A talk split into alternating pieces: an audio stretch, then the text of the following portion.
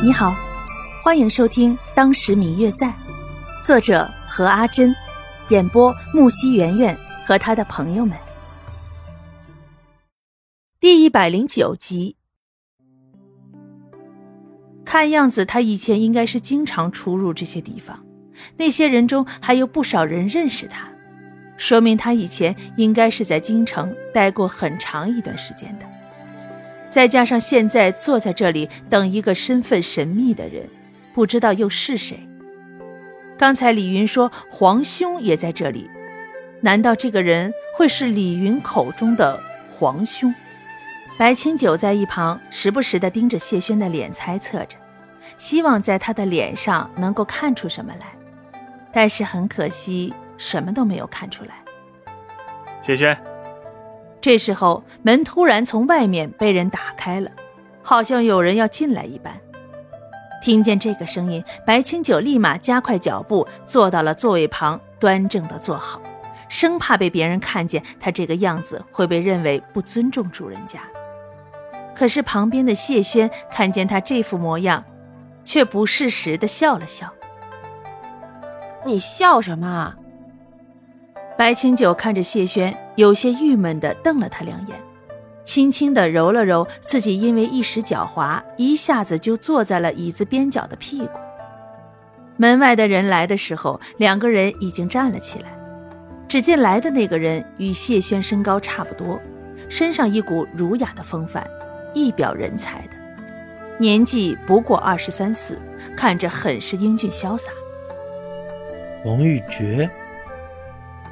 谢轩看见他，似乎有些说不上来的感觉，但是白清九觉得他们两个之间一定是有些问题。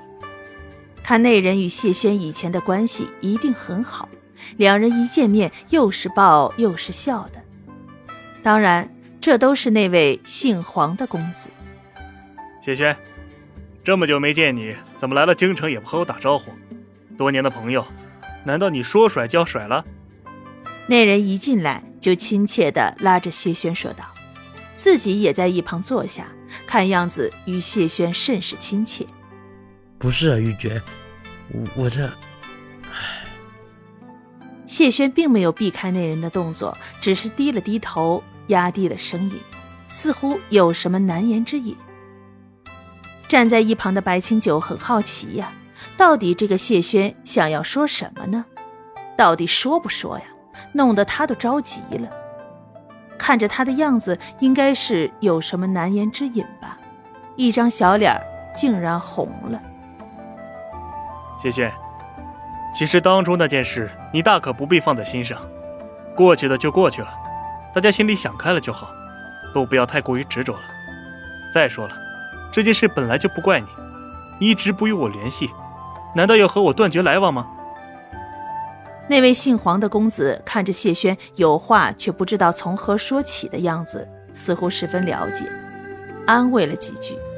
只是他不开口还好，一开口，白清九就更加的好奇了。我刚才听他们说你来了，立马就赶过来了。听说你还带了一位朋友，想必就是这位了吧？那位姓黄的公子看向白清九，上下打量了一番，点点头。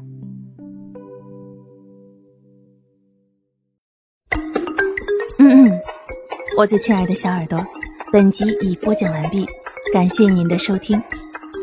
如果你喜欢这本书，欢迎您多多的点赞、评论、订阅和转发哟。当然，也可以在评论区留言，我会在评论区与大家交流互动的。喜欢这本书就给他点个赞吧，你的点赞和评论是我们创作最大的动力。感谢您的收听。